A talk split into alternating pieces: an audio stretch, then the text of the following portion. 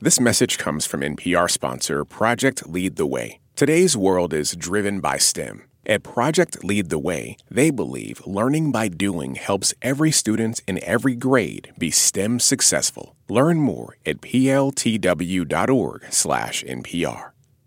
Esto es Reambulante desde NPR. Soy Daniel Alarcón. Para la escritora y periodista Tamara de Anda, el 9 de marzo del 2022 era un día como cualquier otro. Por la mañana fue a su trabajo en un canal público de la Ciudad de México, hizo unas grabaciones en diferentes lugares de la ciudad y al final del día se preparó para salir.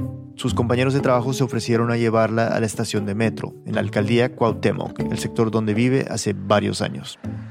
La dejaron a cuadra y media de la estación y comenzó a caminar por la calle. Que es hacia donde dan las partes de atrás de los puestos, normalmente de los puestos de lámina, porque pues los puestos tienen este enorme lienzo es la parte de atrás.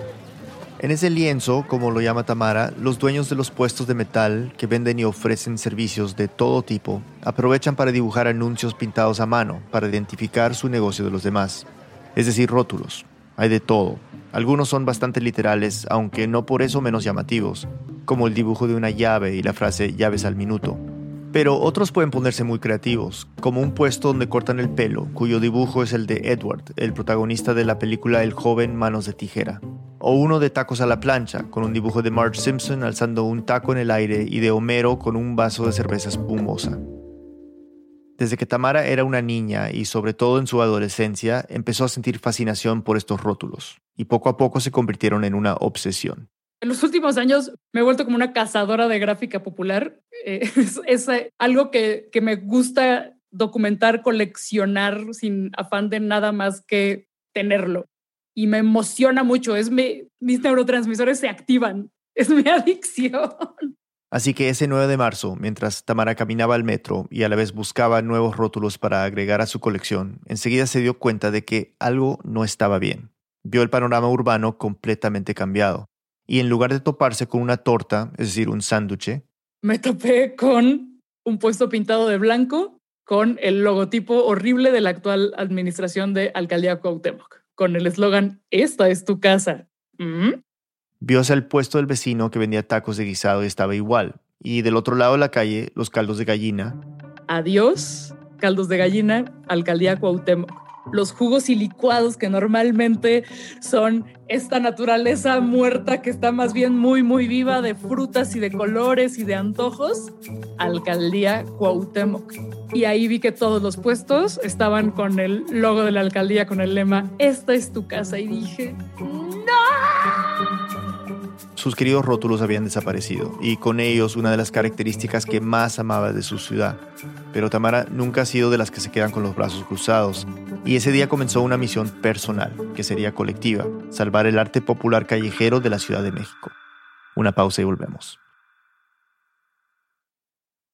This message comes from NPR sponsor KeyBank. At KeyBank, they believe in delivering for their clients. Whatever the economic turn, KeyBank is primed to collaborate and help create solutions tailored to your ideas and your vision. With nearly 200 years of banking experience, they know a lot about being a trusted advisor. And whether you're managing growth, seeking solutions, or improving your bottom line, KeyBank is ready to be yours. KeyBank opens doors. Learn more at key.com/advisor. This message comes from NPR sponsor VCU Massey Comprehensive Cancer Center, who, as an NCI designated comprehensive cancer center in the country's top 4%, is unconditionally committed to keeping loved ones in their lives. MasseyCancerCenter.org slash comprehensive. Summer is for going to the movie theater because it's too hot to stay home. It's for driving with the windows down, listening to your favorite music. It's for stretching out while you're on vacation to gobble up a TV show. For a guide to some of the TV, movies, and music we are most excited about this summer, listen to the Pop Culture Happy Hour podcast from NPR. Hey, I hear you have a birthday coming up. Yeah, you. If you're listening to this, that means you have a birthday coming up eventually. And here at Life Kit, we want it to be a special one. Magic can happen and good luck can happen and serendipity can happen if we're open to it. How to have a good birthday, even if you're not a birthday person. That's on the Life Kit podcast from NPR. Estamos de vuelta en Radio Ambulante, soy Daniel Alarcón. Nuestra productora senior Lisette Arevalo nos sigue contando. Ya volveremos a ese momento en que Tamara se dio cuenta de que todos sus amados y coloridos rótulos habían desaparecido, porque para realmente entender su reacción hay que saber más de la conexión que tiene con ellos desde que era pequeña.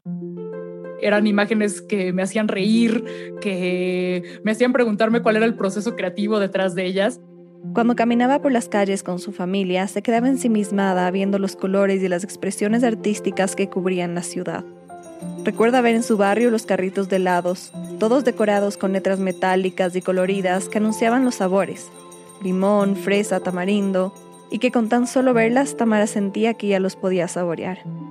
Veía esas tortas súper coloridas y gorditas en las calles y veía a los cerditos y a los objetos con características antropomórficas. Había rótulos con adaptaciones únicas de las caricaturas más populares de la época, como dibujos de Mickey Mouse de muchos colores, verdes, morados, todos psicodélicos.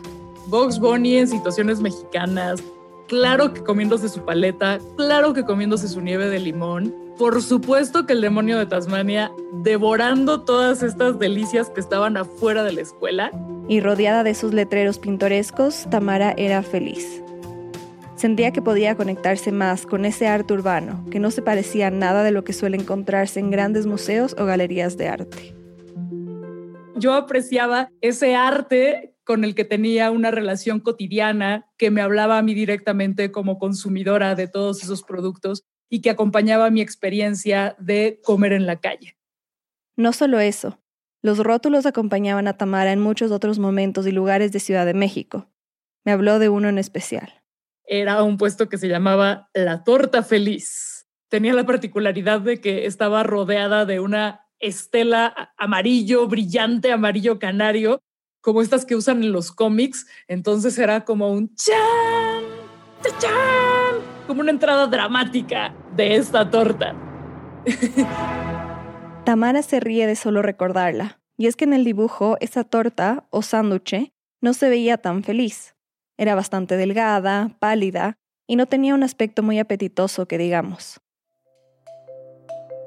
Pero Tamara también se ríe porque tan solo con recordarla se transporta a su época de preparatoria, a finales de los años 90 pasar por ahí significaba que iba a ver a mis amigos, que iba a empezar un recorrido por la ciudad, que íbamos a ir a un concierto, que nos íbamos a reunir a escuchar música. Entonces pasar por el puesto de la torta feliz era la primera señal de que iba a ser una noche memorable. El puesto se convirtió en un lugar de culto para su grupo de amigos. De hecho, se tomaron una foto con el rótulo que ella guarda hasta ahora. Es uno de los pocos registros que ella tiene de los letreros de esa época. No tenía una cámara digital y comprar rollos para tomar fotos era muy costoso para un estudiante de preparatoria. Así que se contentaba con observarlos mientras paseaba por la ciudad y guardarlos en su memoria. Unos años después, a inicios de los 2000, Tamara se dio cuenta de que no era la única que estaba obsesionada con el arte callejero.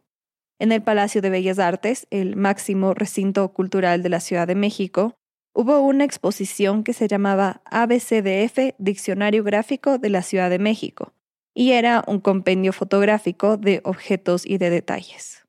Que en conjunto podrían conformar la personalidad de lo que es la Ciudad de México, pero que no tiene muchas cosas en común. Es decir, la Ciudad de México es heterogénea, es caótica, es ruidosa y esto es, o sea, dejemos de intentar creer que hay una sola manera o un solo adjetivo que nos describa. Esto es imposible. Y una de las cosas que aparecía en esta exposición era la gráfica popular. Y entonces a mí me pareció fascinante el reconocimiento y, además que, se me dieran las herramientas para nombrar con palabras eh, todas esas cosas que yo apreciaba y que me emocionaban de la Ciudad de México. En un principio, esta exposición fue una fuente de frustración para ella, porque le hubiera encantado poder tomar todas las fotos que quisiera del arte callejero que veía, pero a la vez fue una inspiración para el futuro. Cuando estaba en la universidad, se compró una cámara de video para sus clases de comunicación que también sacaba fotos. No tenía creo que ni un megapíxel. Tomaba unas fotos horrendas. Pero esas fueron las primeras fotos de gráfica popular que tomé cuando andaba con mi cámara, pero también era, pues, era un armatoste ahí, que aparte me había costado lo que era un dineral en pesos de estudiante. Le daba miedo que se la robaran, así que solo tomaba fotos muy de vez en cuando. Ya por el 2005-2006, tuvo su primer celular con cámara y ahí sí comenzó a retratar todo lo que podía y lo subía a su blog. Con el pasar del tiempo y la aparición de las redes sociales, Tamara pasó sus publicaciones a Twitter y sobre todo a Instagram. Su cuenta está repleta de fotos que ha tomado de rótulos en puestos metálicos, en paredes, en locales comerciales. Y bueno, por eso fue tan chocante cuando ese día de marzo de 2022 encontró que la alcaldía había borrado los rótulos. Me sentía muy impotente y muy frustrada porque pues, que soy una morra que grita mucho en redes sociales, pero además pues sí, sé que hay más gente a la que le interesa y le gusta la gráfica popular, pero ¿cómo vamos a hacer algo? ¿Cómo nos vamos a articular para frenar esto? No tenía idea de qué hacer. Sentía que había llegado un virus a su barrio y había uniformado todos los puestitos que tanto cariño les tenía. Y para ella, ese virus tenía nombre y apellido. Sandra Cuevas, la alcaldesa de Cuauhtémoc. Aquí tengo que explicarles algo.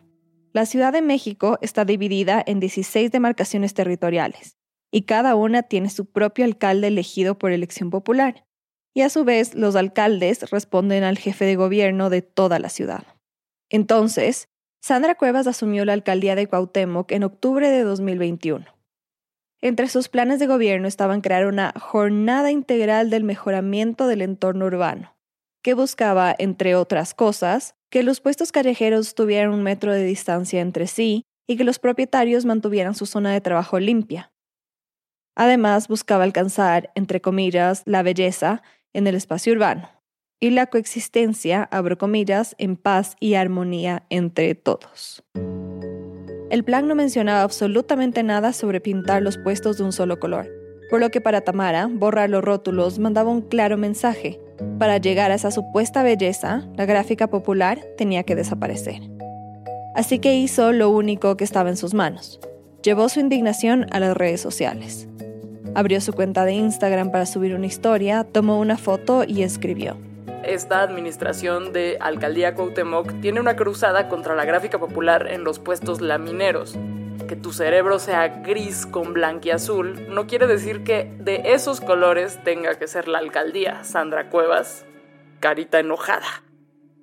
Después de hacer el post, Tamara guardó su celular, se montó en el metro y se fue para su casa.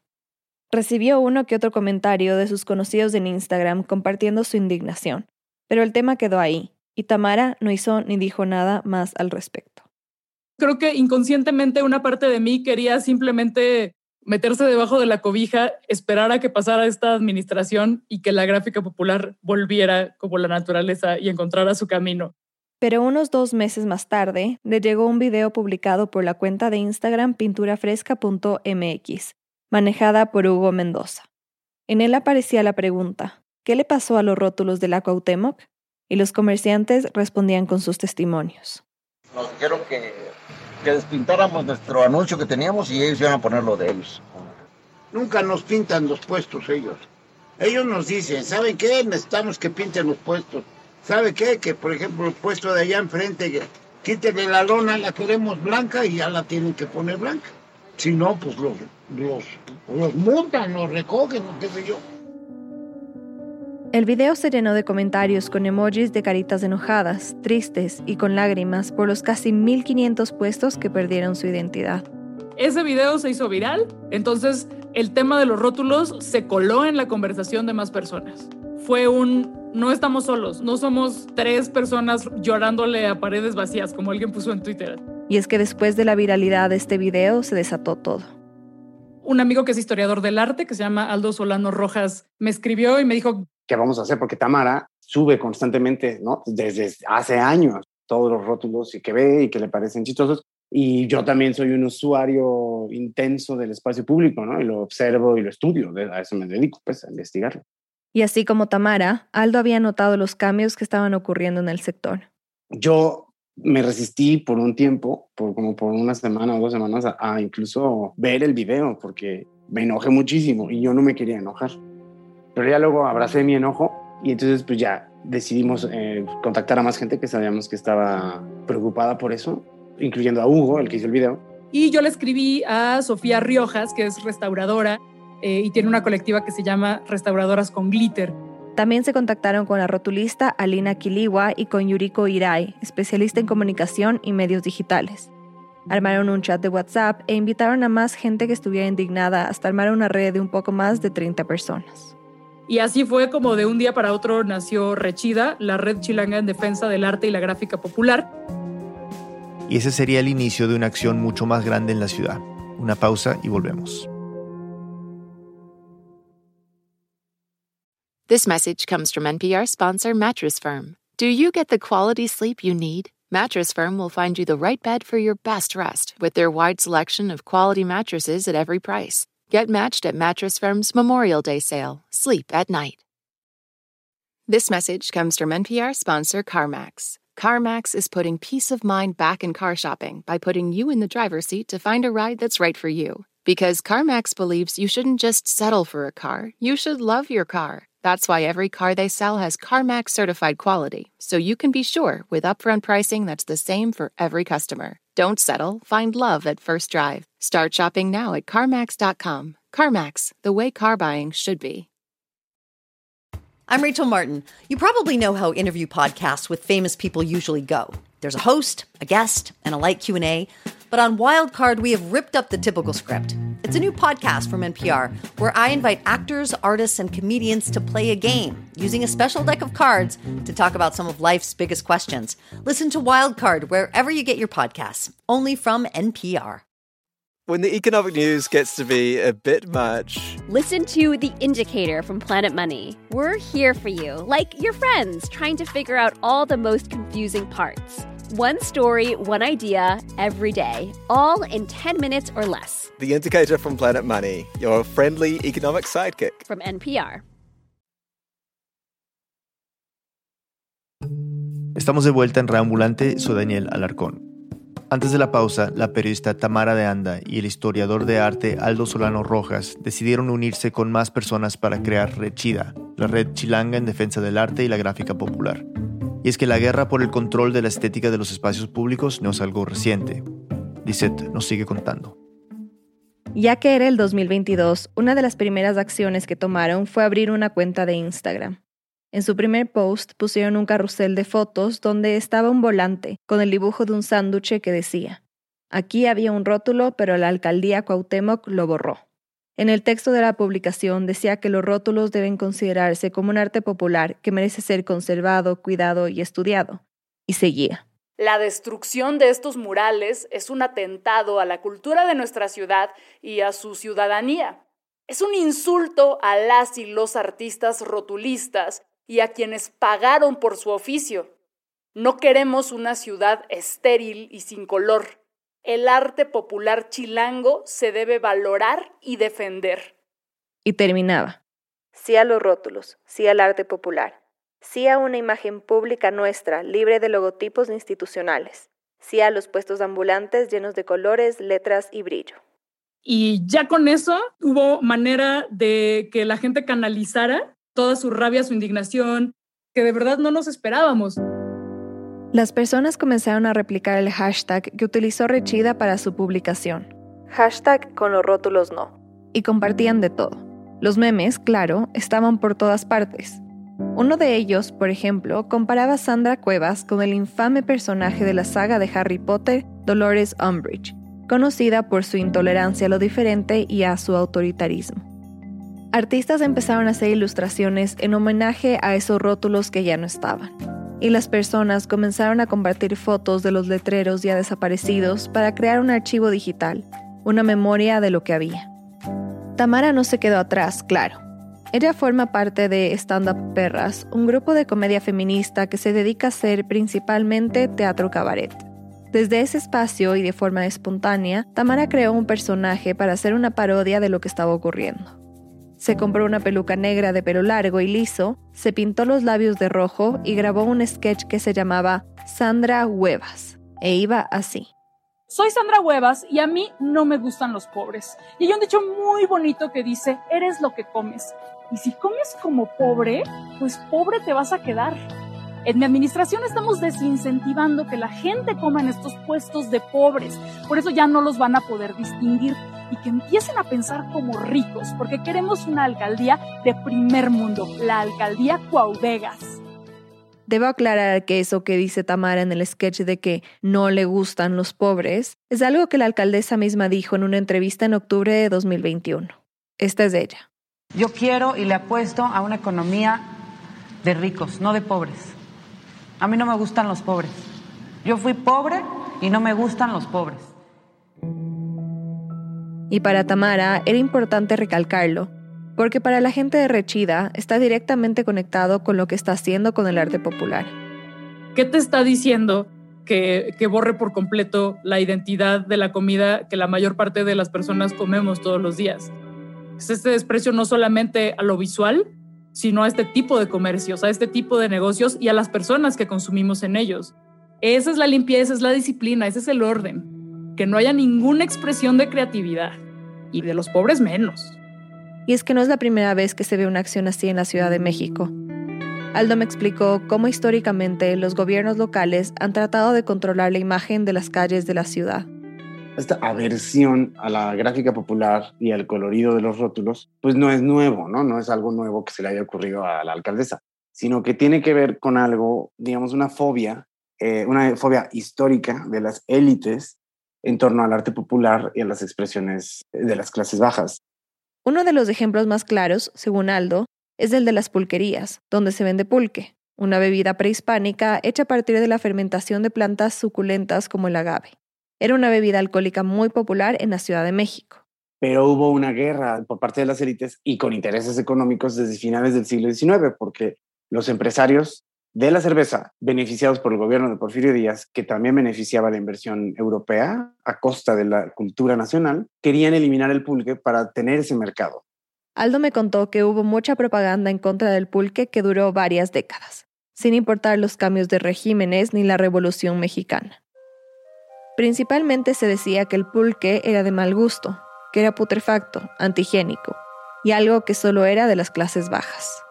Y con eso también hubo guerra a las pulquerías. Y es que estas cantinas tenían nombres muy ingeniosos y tenían murales en el exterior, ¿no? Murales de factura popular, coloridos. Incluso le hablaban a la gente que no sabía leer, ¿no? Entonces por eso tenían que ilustrar que ahí se servía pulque y, había toda una iconografía de el maguey, el tlachiquero, que es el que extrae la savia del pulque, los borrachos, etcétera.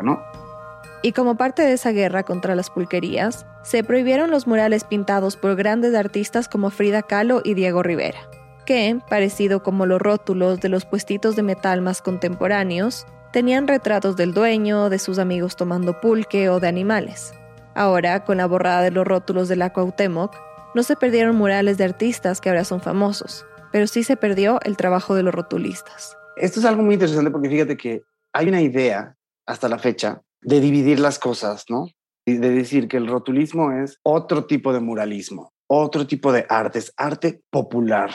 Nosotros utilizamos el término arte popular para que sea más accesible a la gente que sepa de qué estamos hablando. Pero en realidad este término de arte popular pues tiene la intención de, de, aclarar que no es arte formal. Creo que es algo muy feo porque margina a los rotulistas y no les confiere el título completo de artistas.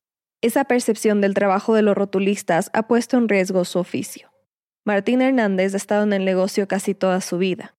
Lo heredó de su padre, que comenzó en el rotulismo cuando tenía entre 7 y 8 años, en la década de los 40. Pues desde niño a mí me llevaba para que le, ayudara, solo a cargar este, los botes de pintura, las escaleras, eh, lavar las brochas. Tenía 5 años y poco a poco Martín aprendía de su papá sobre este arte, a dibujar objetos, letras, a pintar, y aunque ser rotulista no siempre fue su sueño, se volcó completamente a este oficio cuando tuvo que dejar de estudiar ingeniería química en la universidad por temas económicos. No fue lo peor del mundo. Martín siempre disfrutó hacer este trabajo. Este oficio para mí es, es una, una forma de vivir, ¿no? Pienso que un rótulo pues es algo único y entonces en ocasiones cuando estoy descansando hasta he llegado a soñar de cómo hacer o cómo voy a reproducir eh, pues este rótulo que me están solicitando. Trabajaba en letreros para campañas políticas, rótulos de puestos de comida o de diferentes locales. A veces hasta lo contrataban para replicar una ilustración de otro artista en el exterior de trenes o murales. En sus mejores épocas dice que ganaba unos mil dólares a la semana. Era un oficio rentable que le permitía sostener a su familia, pero eso ha ido cambiando en los últimos 15 años. Bueno, a medida de que los plotters de impresión fueron perfeccionando y pues eso, eso hizo que pues la cantidad de, de trabajo que teníamos pues fuera disminuyendo. Los clientes que antes esperaban pacientemente por los anuncios pintados a mano buscaban cada vez más el diseño digital, la impresión en computadora, rápida, menos costosa. Algunos rotulistas comenzaron a comprar las máquinas para hacer el trabajo con los plotter, pero los que no tenían suficiente dinero no podían darse ese lujo. Fue así que algunos de los talleres que se encontraban en la calle de los rotuladores, donde había varios de estos emprendimientos, comenzaron a cerrar. A pocas cuadras del taller de Martín, ahora se encuentra una imprenta, justo en uno de los locales donde antes había un taller de rotulistas. Muchos maestros que nos dedicamos a pintar los anuncios en, en las calles y que cada vez como que fuimos desapareciendo. En los últimos seis años, Martín, por ejemplo, pasó de tener varios pedidos al día a tener uno al mes.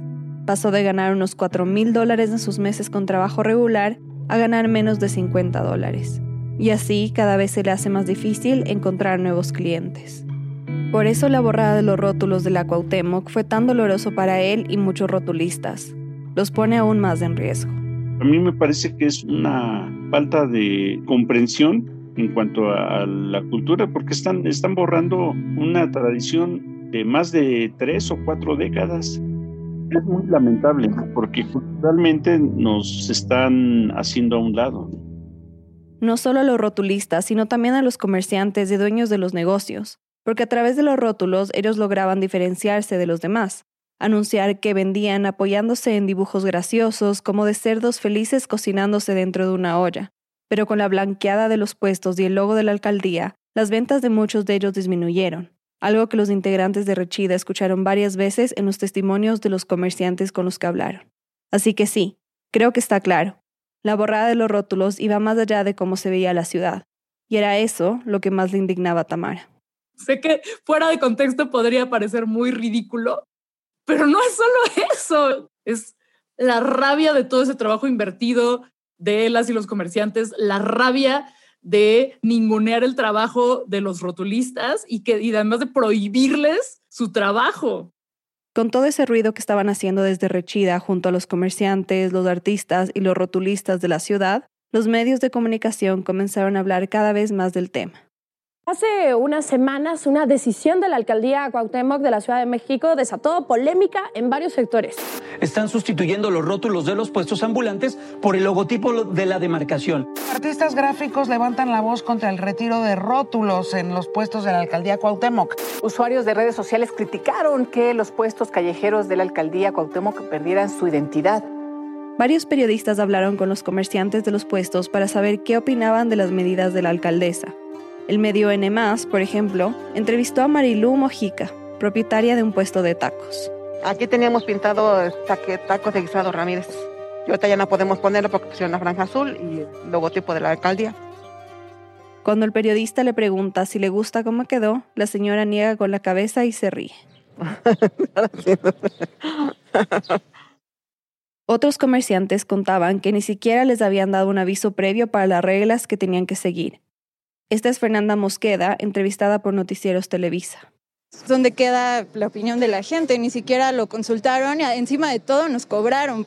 Muchos comerciantes han dicho en entrevistas y arrechida que los mismos miembros de la alcaldía, además de exigirles que borraran sus rótulos, les cobraban por hacerlo, entre 150 a 200 pesos, o que les tocaba a ellos mismos comprar la pintura blanca o gris y que eso podía costarles hasta 350 pesos aunque en un comunicado que sacó la alcaldía no hace mención a si les cobraron o no a los comerciantes.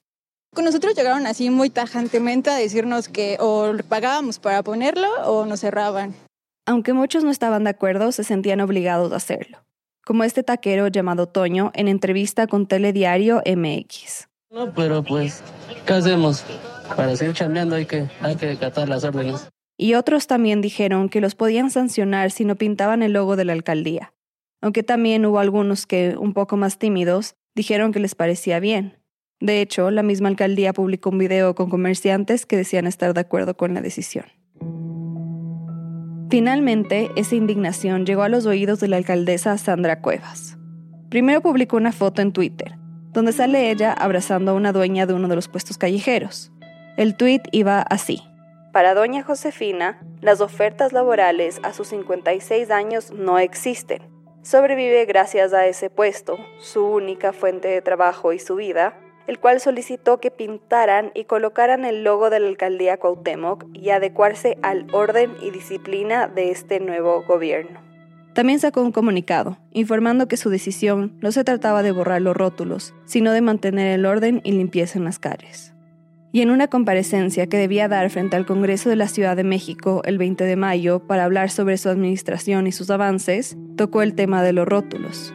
El tema de la imagen visual no tiene nada que ver con una ofensa o un ataque a los artistas.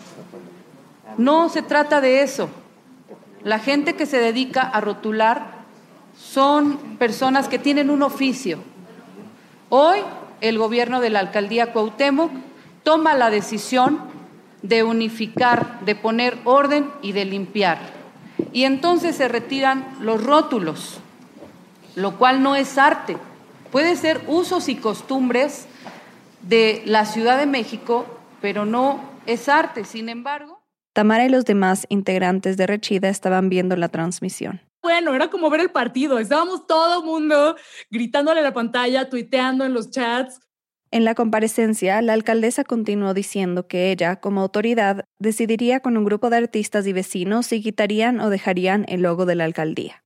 Querían mesas de trabajo para lograr llegar a un acuerdo y aclaró que hay muchas personas a las que sí les gustaba lo que se había hecho. Aunque a Tamara le pareció importante que reconociera que estaba abierta al diálogo, le parecía que su respuesta era solamente una forma de darle largas al asunto. ¿Para qué quieres mesas de trabajo? No mames, Sandra Cuevas. O sea, la, la solución es muy simple. Retira la imposición y garantiza que las personas afectadas pueden recuperar como mejor se les dé la gana su gráfica popular, sus rótulos y su identidad. Pero garantiza lo que no, los, va a haber represalias contra quienes se rebelen, garantízalo. Ese mismo día, la jefa de gobierno de la Ciudad de México, Claudia Sheinbaum Pardo, dio una rueda de prensa y habló de la polémica por los rótulos. Dijo que no estaba de acuerdo con lo que había hecho la alcaldesa porque significaba borrar la identidad cultural de la ciudad. Y es absolutamente autoritario querer imponer un mensaje único de una alcaldía eh, frente a lo que ha sido históricamente la cultura popular en, en nuestra ciudad. Entonces, quitar la creatividad para imponer un eslogan de una alcaldía, pues me parece que no es correcto. También dijo que los comerciantes no deberían sentirse amenazados por nadie y que si quisieran recuperar su espacio, que presentaran su queja frente a la Contraloría. Pero el tema quedó ahí. Tamara me dijo que el simple hecho de que la alcaldesa y la jefa de gobierno hubieran respondido de forma pública sobre el tema ya era un triunfo, para ella y para la colectiva Rechida, aunque claro, eso no cambiaba nada en la práctica. Es más, a pesar de la controversia, la alcaldesa Sandra Cuevas no se detuvo. Llevó su propuesta de llenar todos los puestos de Cuauhtémoc con su logo a otros espacios. O sea, el güey que hace sus collarcitos de cuarzo con su lona de alcaldía Cuauhtémoc. Y ya el colmo fue los, los domingos en el parque se ponen unas chavas que dan masajes, la cama de masajes, alcaldía Cuauhtémoc. Es que ya es pinche pesadilla distópica. Para Tamara, ver todo lo que está ocurriendo en su barrio es como vivir en otra dimensión, donde no existe la creatividad ni la expresión personal, donde todo es una fotocopia, todos los puestos son iguales, todas las personas se visten idénticas y hacen lo mismo algo similar a lo que tantas veces se ha narrado en libros y películas de ciencia ficción. Y si una lección le ha dejado esto a Tamara, es querer capturarlo todo con su celular. Antes me ponía un poquito más exquisita a la hora de fotografiar, ¿no? Así, porque no, ya voy a escoger mejor los rótulos. Y ahora estoy consciente de que como esto se puede acabar en cualquier momento, los disfruto mucho, mucho, mucho más. No solo disfrutarlo, sino apreciarlo, casi con los ojos de esa niña que fue. Para junio de 2022, Tres meses después de que comenzara el blanqueamiento, algunos puestos de Cuauhtémoc comenzaron a rebelarse, aunque un poco tímidos y sin borrar del todo la huella de lo que hizo la alcaldía. Los comerciantes han comenzado a pintar sus letreros con dibujos de comida, tipografía única, animales con vestimenta. Y no solo eso, sino que además una agencia de publicidad y la guía de viajes Time Out creó la campaña Rótulos que pegan. Contrataron a rotulistas para recrear las gráficas que fueron eliminadas por la alcaldía en imanes de gran tamaño. Así los puesteros pueden quitarlo o ponerlo cuando quieran, y así evitar posibles sanciones. A pesar de las imposiciones, de la borrada de la gráfica popular, los rótulos encuentran la manera de volver, porque finalmente así es la ciudad, como la naturaleza, caótica, colorida y bella. Lisette Arevalos, productora senior de Raambulante, vive en Quito, Ecuador. Esta historia fue editada por Camila Segura y por mí. Bruno Celsa hizo el fact-checking. El diseño sonidos de Andrés Aspiri con música original de Ana Tuirán y Remy Lozano. El resto del equipo de Raambulante incluye a Paola Leán, Nicolás Alonso, Pablo Argüelles, Anelis Casasus, Diego Corso, Emilia Herbeta, Camilo Jiménez Santofimio, Selene Mazón, Juan David Naranjo, Ana Pais, Melissa Rabanales, Laura Rojas Aponte, Natalia Sánchez Loaiza, Barbara Sahil, David Trujillo, Elsa Liliana Ulloa y Luis Fernando Vargas. Carolina Guerrero es la CEO. Raambulante es un podcast de Raambulante Studios, se produce y se mezcla en el programa Hindenburg Pro. Raúl te cuenta las historias de América Latina. Soy Daniel Alarcón. Gracias por escuchar.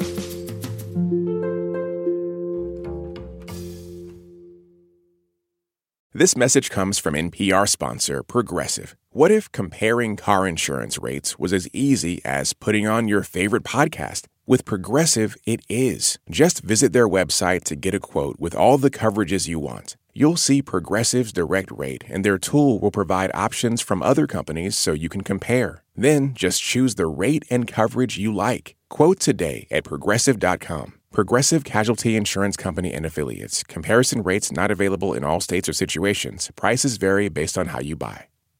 This message comes from NPR sponsor, the Schizophrenia and Psychosis Action Alliance, shattering barriers to treatment, survival, and recovery. People with schizophrenia can recover and thrive. More at wecanthrive.org. Listen to Embedded for moments that stay with you. I could smell the smoke, I could smell the dust. Voices that resonate.